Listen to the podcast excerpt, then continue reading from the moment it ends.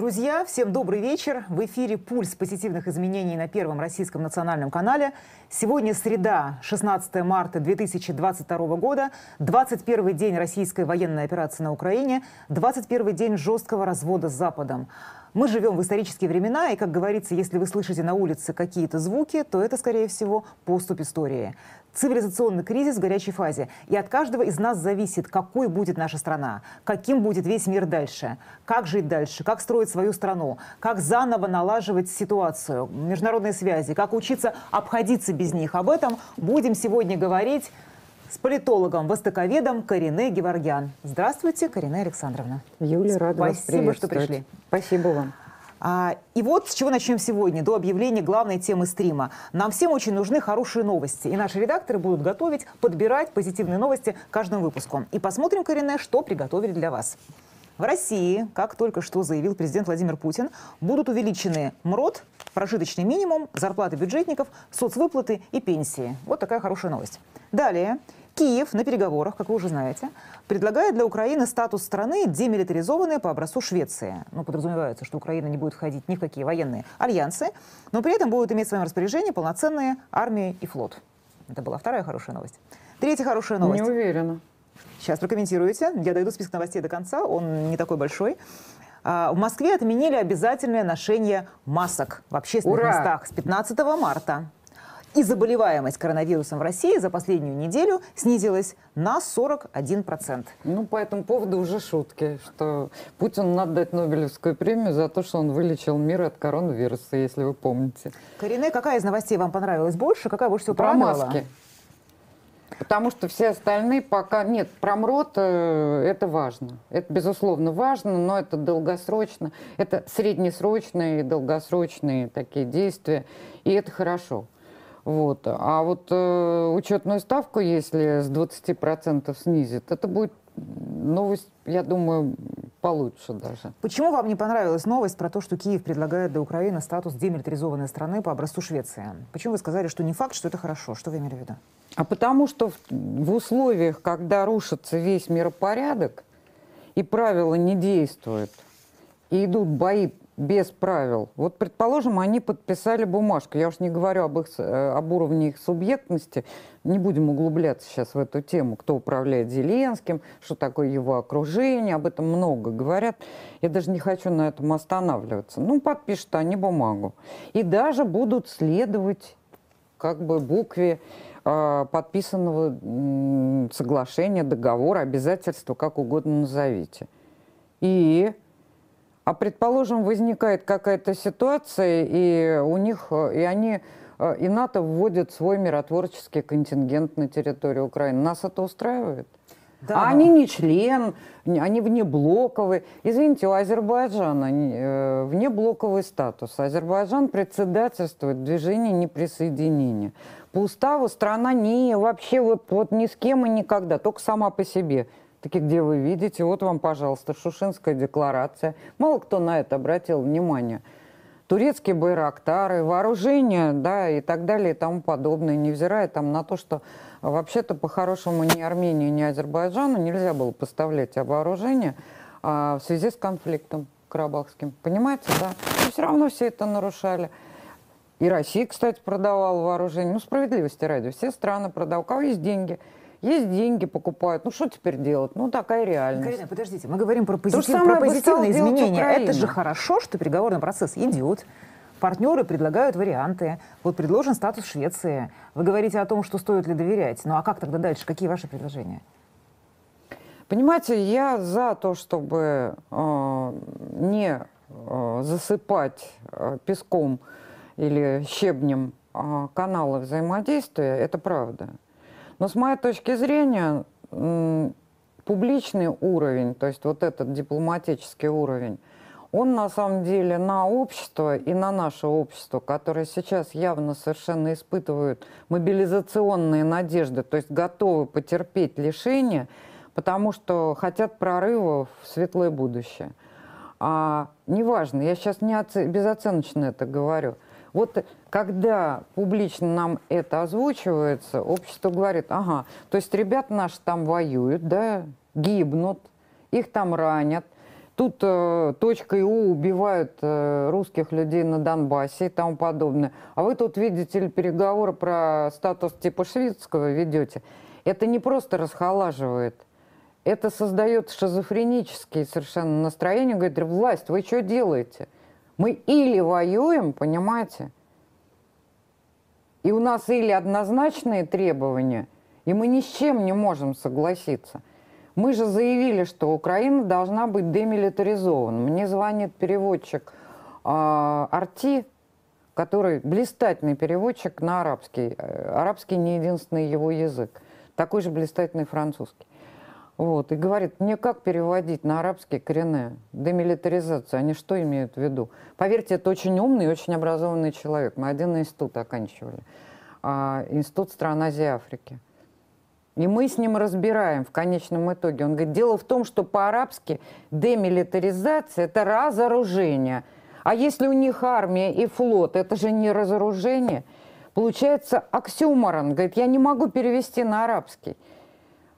Надо подумать о том, как в том числе, ну хорошо, это хорошее латинское слово, демилитаризация. А что это значит? А оказывается, на других языках вы не можете так расплывчато это назвать. То есть это демилитаризация, а, а Швеция демилитаризованная страна? Нет. Это не демилитаризованная страна, Нет, она просто внеблоковая. А демилитаризация это только внеблоковость. И мы на эту тему ведем переговоры, и люди, которые поверили тому, что да, трансформация мира на фоне облома вообще полного, да, в том числе на Западе, да, слома всей парадигмы – рассыпания ее, неуправляемости процессов и так далее. Наши же люди тоже понимают, что там на Западе происходит. И не все наши люди, кстати, зла им желают. Мы понимаем, что происходит с э, исчезновением и разорением среднего класса в Америке и в Европе. Мы понимаем, что э, то, что происходит на Украине э, против нас заточено, ну и против Европы абсолютно, мы тоже это понимаем. Цивилизационный кризис происходит. Ну, ну, люди наши это понимают, а дальше тогда давайте объясним, что мы имеем в виду. И если э, переговорщики обсуждают статус типа шведского или австрийского, знаете, я не уверена, что вот в Австрии есть старая элита – и у нас с австрийцами, особенно с э, Австро-Венгерской империей, э, Габсбургов большие были, как выражаются молодежь э, во дворах тюрки, правильно? Да? Много было проблем. Мы были врагами, серьезными. Вот. Но что любопытно, тоже не буду отнимать эфирное время, ну просто откуда я еще и по семейным каналам это знаю – многие члены моей семьи работали с, э, после 1945 года, восстанавливали Австрию. Советские люди. Заводы, фабрики, там, э, даже там, э, театр их оперный, он очень пострадал, там сгорели эти самые декорации и прочее. В Большом театре в Мариинке, кстати, в Ленинграде, так пострадавшим, делали для них декорации, все это привезли. И в 1953-м мы оттуда ушли, но с одним условием – что Австрия никогда не будет э, ни с кем против нас. И они держались до такой степени, что даже когда бомбили Югославию, я напоминаю, это именно глубинная австрийская элита, правящая и властная, они даже не дали военные воздушные коридоры натовским самолетам. Те обли- вынуждены были облетать Австрию. Вот так. Понимаете? То есть, а мы уверены в том, что на Украине есть такая элита? Не смешите мои тапочки, как говорит Майкл Бом. Карине, мы говорим про послеоперационный период, про восстановление а, нормальной Рано тогда еще об этом жизни. говорить. Но мы все равно заглядываем в будущее. Мы понимаем, что все военные конфликты заканчиваются, все военные операции заканчиваются. И рано или поздно все это нужно будет восстанавливать. Вот вопрос, как это будет делаться, кем и с чьей помощью? Давайте ну, Тогда попробуем нам нужно понимать, а, с каким типом конфликта, да, ну, конфликта в теоретическом смысле слова, мы имеем дело. И тут у нас нет единой точки зрения, как я понимаю, но на самом деле это не обвинение, а пред, приглашение к разговору. Вот, понимаете, правильно поставленный вопрос – это часть ответа. Мне моя дочка маленькая, однажды я ее там что-то спросила, а я, ей был год четыре. Вот. А она мне какую-то ерунду ответила. Я говорю, ты что мне какую-то глупость ответила? Она так встала и сказала, а ты правильно спроси, и я правильно отвечу. Хорошо, вот. давайте я да. по-другому спрошу тогда. Пробую задать вопрос по-другому. Может, не очень корректное сравнение. Все-таки в Крыму была одна ситуация, она была совершенно другая в 2014 году, да, нежели сейчас то, что происходит на Донбассе. А, и тем не менее, как вы думаете, а, опыт реинтеграции Крыма возвращение его к нам, и восстановление Крыма, и налаживание там той жизни, которая есть сейчас. А жизнь стала лучше. Кстати, я вам э, дам немного статистики. А, в 2013 другой, году, как минимум. В 2013 году Укрстат, не Росстат, Укрстат сообщает нам, что э, валовый региональный продукт Крыма составил порядка 5,8 миллиарда долларов. Это 2013 год. В последнем доковидном 2019 году валовый региональный продукт Крыма составил 7,4 миллиарда долларов. На фоне санкций, да, и при том, что были огромные бюджетные трансферты. Крым финансируется из известной федеральной целевой программы объемом там, порядка 1 триллиона 300 миллионов рублей. Угу. Население Крыма 2,5 миллиона человек – населения ДНР, ЛНР больше в разы. И вот вопрос э, зрителя будет очевидный. Мы опять это все деньгами будем заливать? За чей счет банкет? И зачем нам все это надо? К вопросу Давайте о том, зачем мы русские скажем. все это делаем. А что касается населения Крыма, то оно на 90% практически, это даже невооруженным глазом. Я была а, в Крыму в 2015 году, мне было очень интересно, я с разными людьми разговаривала, в том числе про украинскими вот, бесконфликтно, но мне просто интересно было. Да, действительно, там около 8% людей такой вот фронды, да, как бы. Не будем даже их пятой колонной называть. Они, им хорошо было в Украине, хотя, как ни странно, многие из них получили больше, как только Крым пришел в Россию. Тоже любопытно совершенно. Но, тем не менее, их внутренние установки именно таковы, они проукраинские. Вот. Но основная масса, поэтому с крымским населением не было проблем, оно всегда было прорусским. Оно, оно всегда хотело в Россию. Оно и в советские годы, понимаете, рассматривало. А здесь проблема есть. Да. А здесь есть проблема. Что касается Донбасса, теперь я сразу перескакиваю за чей счет банкет. Давайте не будем забывать. Вот нам все время говорят про эти агломерации да, населенные. Это очень плотно населенный регион, а людей с очень, очень серьезными а, трудовыми традициями. И обратите внимание, насколько мужественно эти шахтеры, рабочие и так далее воюют. Они умелые люди, рукастые, я хочу сказать. Дайте им немного поддержки, хотя бы вот чтобы на них снаряды и бомбы не падали, да, они все восстановят, они еще нам покажут эти 6 миллионов. Это был один из самых, в Российской империи, это был один из самых развитых, богатых и процветающих промышленных районов, понимаете? Это на самом деле просто точка, если можно так выразиться, будущей э, реиндустриализации вообще России в целом, как, как мне кажется. Мы пока не говорим об интеграции ДНР да. и ЛНР. Я не говорю, мы будем с ними взаимодействовать. поддержку, да. И вот вопрос каждый раз, зачем? Вот люди пишут, да зачем? Зачем это все? Ну, кроме гуманитарной абсолютно понятной миссии, чтобы не убивали людей, защитить своих, но глобально тратить потом деньги, тратить силы. Да ну зачем? Все, друзья, мир уходит из той модели а, глобализационной, где самым дорогим товаром были виртуальные деньги. И где 90% всех этих, всей этой долларовой массы, которая печаталась э, по Бреттон-Вудской, да, э, по Бреттон-Вудским соглашениям 1 и 2, а, они ничем не были обеспечены, кроме мировых ресурсов. Ну, американцы не выдержали, поскольку у них все-таки национальная юрисдикция, да, доллар поднациональный остался юрисдикцией. Его пытались вывести транснациональные силы, но это не наша тема сегодня разговора. Ну все, эта система рушится.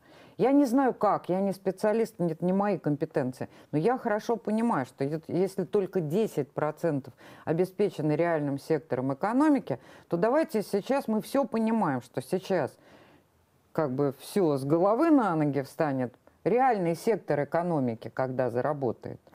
Понятно. А если реальный сектор экономики, то, соответственно, Донбасс – это реальный сектор экономики. И это, это на самом деле жемчужина в короне, понимаете? Неважно, они могут быть самостоятельными, но в любом случае во взаимодействии с Российской Федерацией. У нас большая страна, и у нее большие потребности. Там много специалистов, там великолепные учебные заведения, которые сохранили еще. Понимаете, они вынуждены были в этих условиях войны и постоянного, хотя и скрытого, может быть, даже сопротивления того, что им диктовал Киев до 2014 года, они сохраняли вот этот кадровый резерв. А как только на них еще и бомбы посыпались, для них вот этот их местный патриотизм, он требовал другой системы образования в школе, в высших учебных заведениях. Поверьте мне, это замечательный кадровый состав. Ну, я уж прошу прощения, пусть меня люди Донбасса простят, да, то есть в данном случае э, говорить о них как о человеческом материале. Но я в этом смысле для экономики и для нас это золотое обретение. Золотое просто. Украина, безусловно, не первая страна, в которой возникает конфликт между разными э, этноконфессиональными группами, между разными уровнями дохода и так далее. Об этом мало говорят, но в русскоязычных регионах Украины уровень жизни традиционно, по той же самой статистике, всегда был выше, чем в украиноязычных, что тоже добавляет конфликту напряженности. И понятно, что есть и крымско-татарский вопрос, и особое положение народов, имеющих свои национальные государства в ЕС, те же и болгары, и венгры, и греки, и поляки, кстати, и так далее. Вообще на планете, как мне казалось всегда, накоплен богатый опыт разрешения конфликтов такого рода, как мне всегда казалось.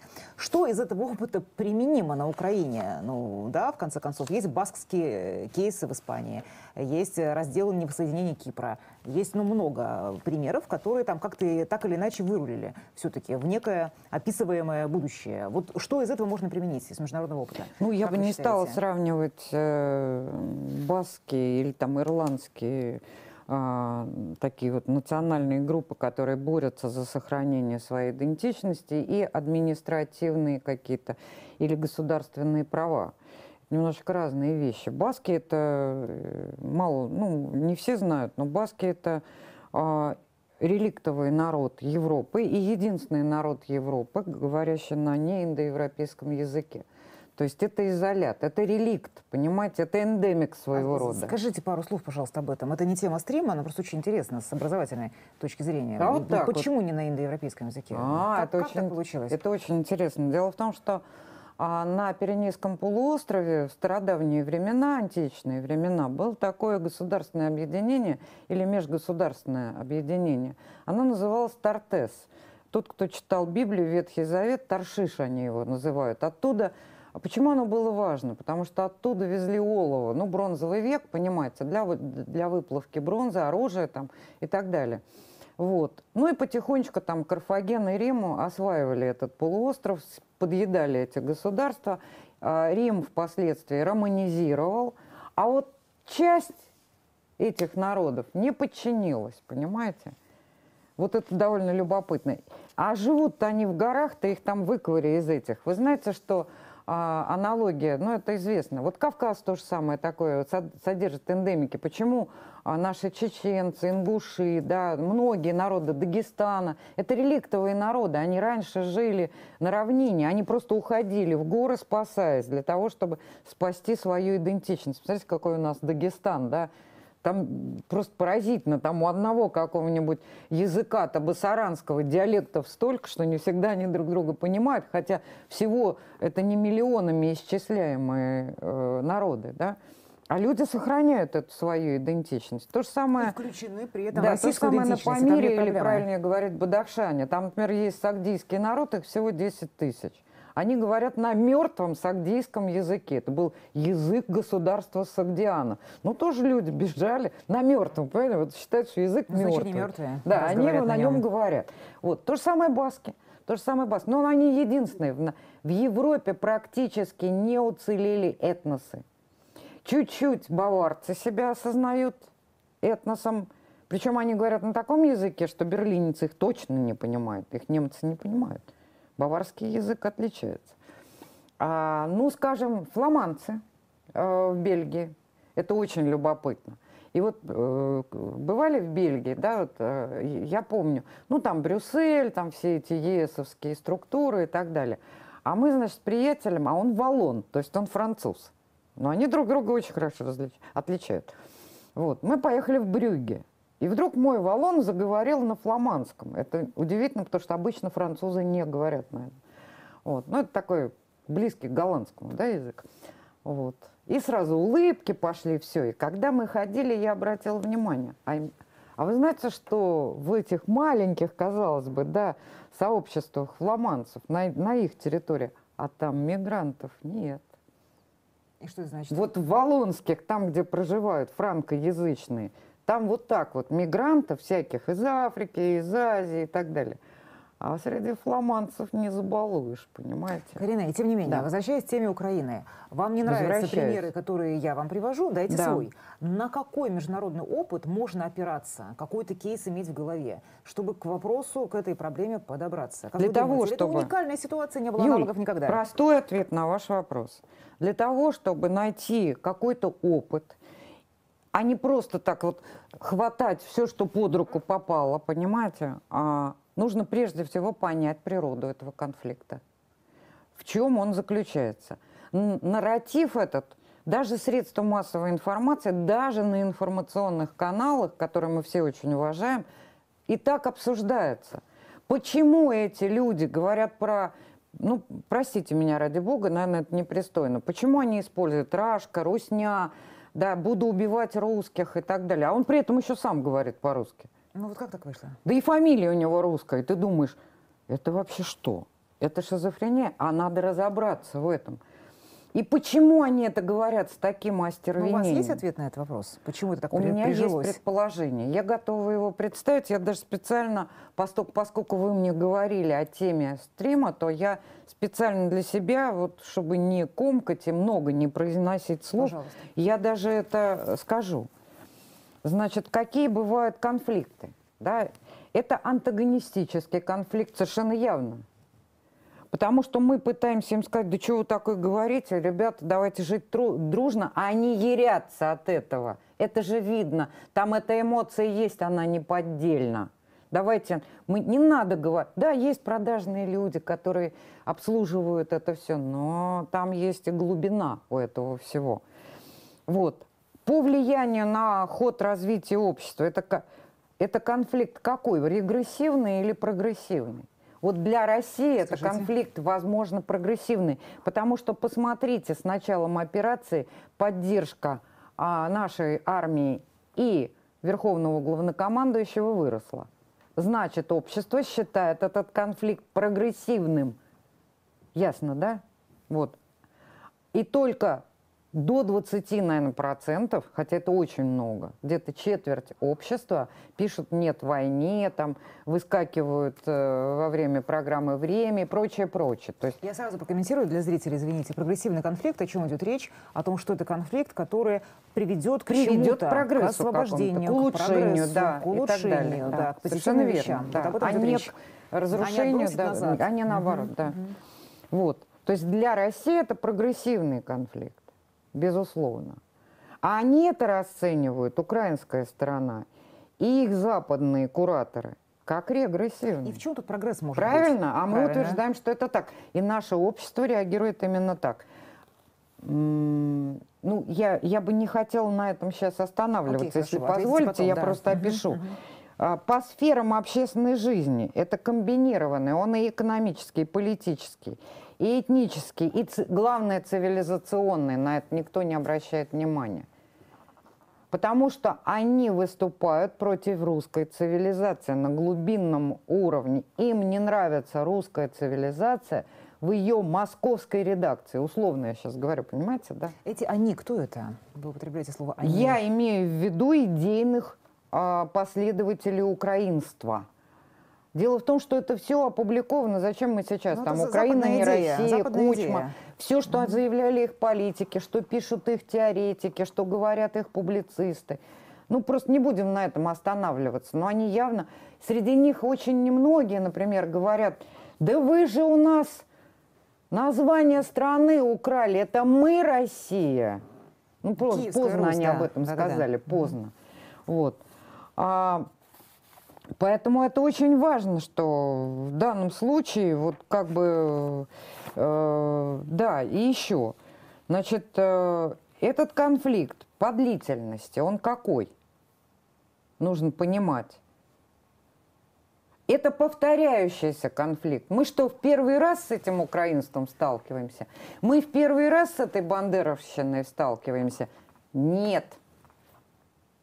Это надо тоже понять. Это не разовый конфликт. Это не случайный конфликт. Он повторился. Так ведь? Я уж там не буду говорить про какого-нибудь Мазепу, Петра Первого, даже я даже, я просто про 20 век и про бандеровщину только говорю. И мы знаем, как это проявляется.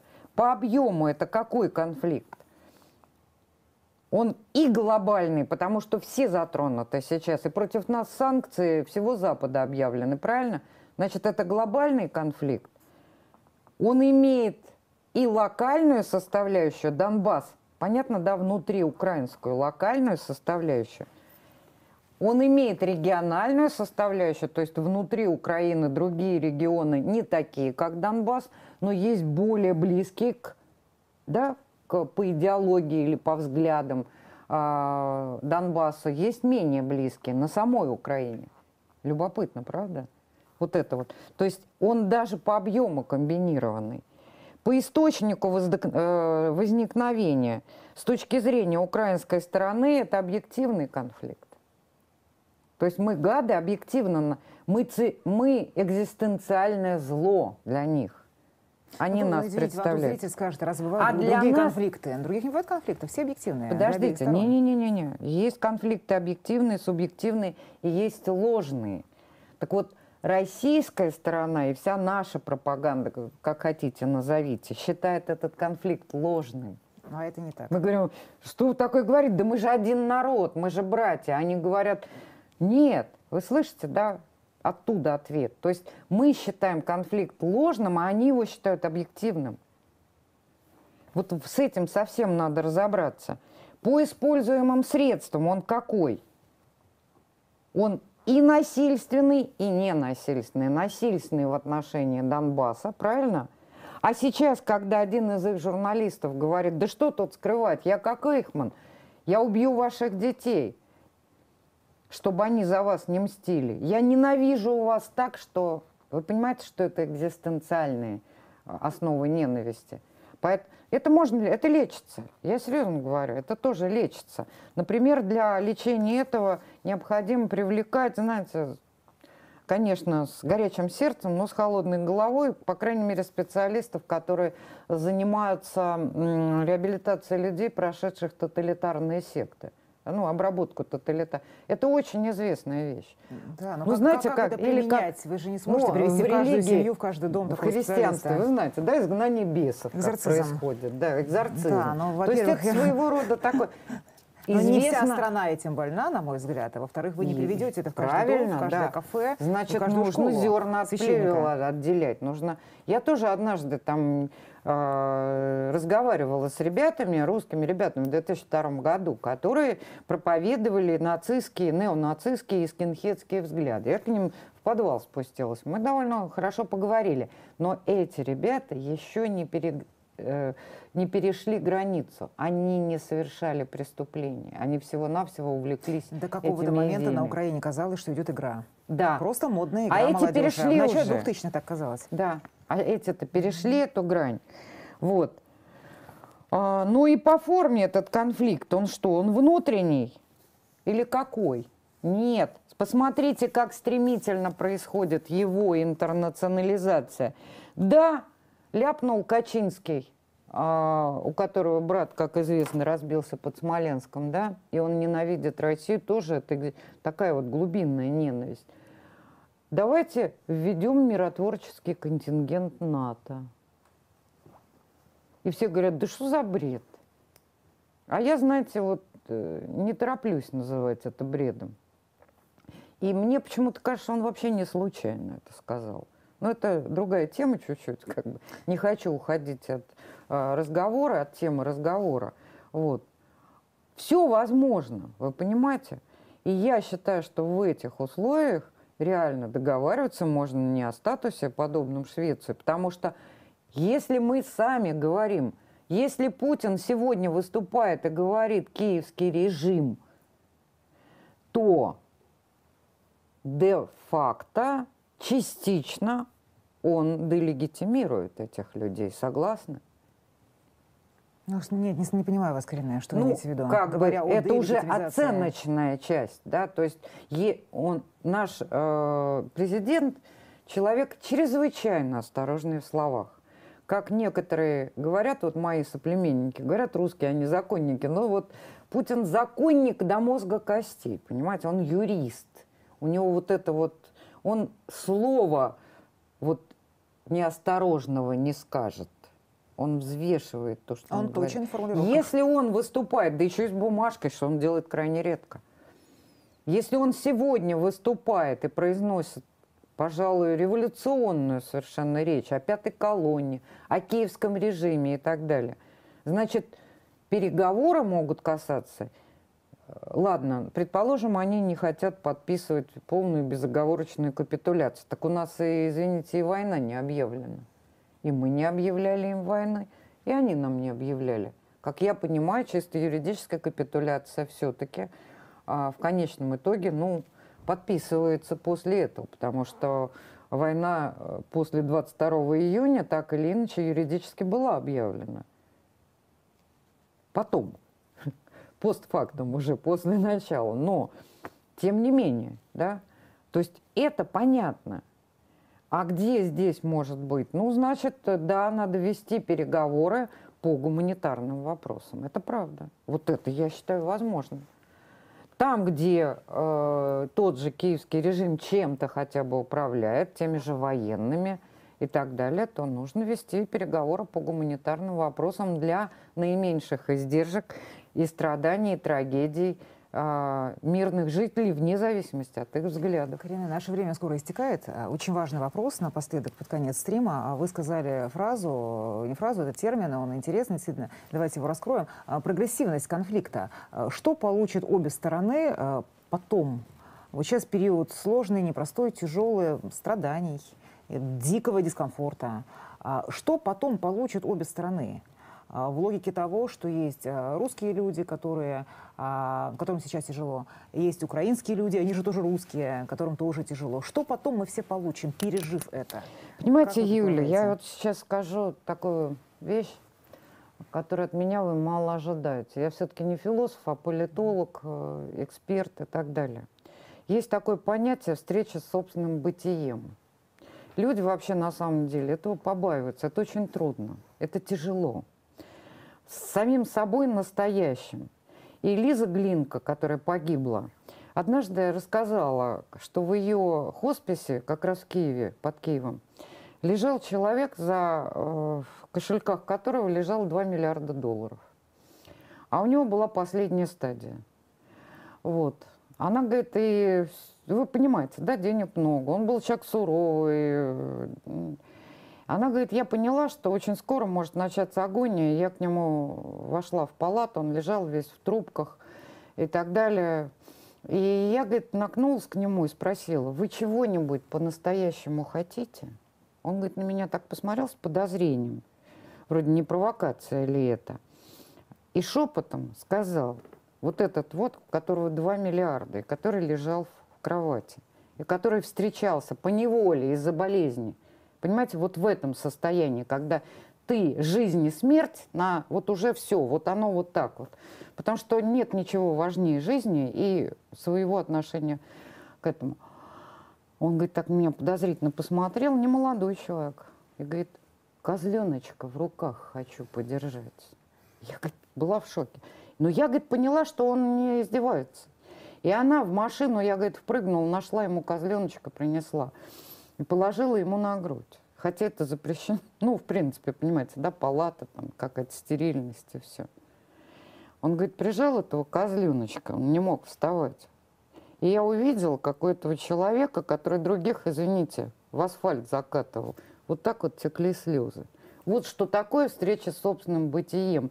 И желание, подлинные желания человека бывают очень просты. И еще одну вещь. А, Мандельштам своей жене говорил, Наденька, а почему ты думаешь, что ты обязательно должна быть счастлива. Понимаете, история такова, да, конечно, это нормально, это хорошо, что мы э, хотим, чтобы было хорошо, да. Но история, вся история нам подсказывает, что жизнь – это преодоление, что это трудности, что это трагедии. И если мы откажемся от этого и скажем, нет, трагедии не должно быть, так не бывает, она все равно к тебе постучится. У тебя хотя бы, ну, родители старенькие, хоть в сто лет, но умрут. Но это все равно трагедия, когда мама умирает.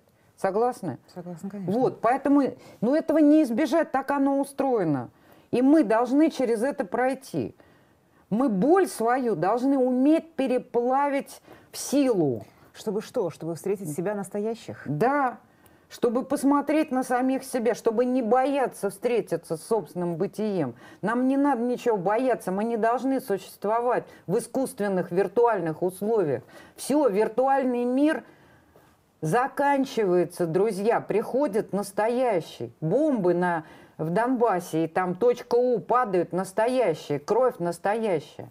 А для, для нас, для большинства, это картинка. Мало кто, тот, кто прошел войну, тот, кто прошел, и тот, кто это видел в реальности. Тот, кто в реальности однажды видел, как машина сбила человека, этого никогда не забудет. Вы это понимаете? Это не стрелялки. Знаете, почему люди боятся встретиться как я с самим, с самим собой? Прекрасно. Все, да? Спасибо, Карина. Любопытная мысль. Вы перевели наш разговор на новый уровень. Редакторы дали нам лишние две минуты даже ради такого дела. И Спасибо. очень важный вопрос. А, многие боятся, на мой взгляд, встречаться с самим собой, потому что а, страшно, а вдруг там ничего нет? А вдруг я просто животное? И если я остаюсь наедине с самим собой, вдруг я вот говорящая собака. Понимаете, да, о чем я? А может быть, там ничего нет? Как я себя сам, сам собой один останусь. Без всего того, что вы сейчас описали. Комфорт, цифровизация там, и так далее. Знаете, так далее. как убитого, я помню, в Пушкинском доме он говорит, я не согласен с теми, кто говорит, что ничего не было, что Октябрьского переворота, что это не Октябрьская революция. Говорят, ничего этого не было. А вы, говорит, так ленитесь вокруг, а это что все? Ну, это он в Советском Союзе 60-х годов говорит. Понимаете, как это ничего Страшно нет? встретить себя настоящего и решиться на это. Ну, слушайте, для этого туда. это отдельный стрим. Да. И потом, ну, как бы сказать, я могу об этом говорить просто как э, личность, понимаете? Я в этом смысле не являюсь экспертом, не философом и так далее. Меня могут засмеять прям философы. То есть это я могу об этом вопрос, поговорить к человеку. С вами после эфира или там у меня дома за чаем, понимаете? Спасибо, с удовольствием да, приду. Да, я вас приглашаю. Вот. Если это интересно, значит, мы просто побеседуем. Да, у меня вот мой личностный подход. Я считаю, но для того, чтобы не, как бы не подвешивать да, эту тему, понимаете, нам все время, обратите внимание, я ведь как эксперт изучаю тенденции, потому что э, иначе вот этот цунами информационные факты, да, ты в них, и ты в них тонешь, да, а если ты знаешь тенденции, то уже легче. И ты можешь прогнозировать будущее. И мне это удается, поверьте, как эксперта. Так вот, в данном случае здесь то же самое. Я понимаю следующее, что если нам меняли идентичность, посмотрите, нам в последнее время стремительно меняли идентичность. Значит, советская идентичность, потом нам даже теперь говорят, с Запада говорят, надо и половой идентичности не существует. Вообще никакой идентичности не Их существует. уже несколько десятков уже А я думаю, да-да-да, а я думаю, стоп, стоп, стоп, стоп. Вот я человек простой, вот э, дикая горянка спустилась с гор там У вас и 10 так секунд, далее. Да, да. Но я хочу сказать, а как же так? Это же противоречит природе и всему процессу, и всей человеческой истории. Но об этом мы поговорим потом. Спасибо большое. Вам Друзья, спасибо. с нами была Карине Геворгян, политолог, во многом философ, как сегодня стало понятно. Карина Александровна считает, что нам всем предстоит пережить прогрессивный конфликт, встретиться с бытием и самими собой настоящими. Через несколько минут мы поговорим а, с политическим обозревателем, журналистом Виктором Савенковым. Пока прощаемся ненадолго. Спасибо.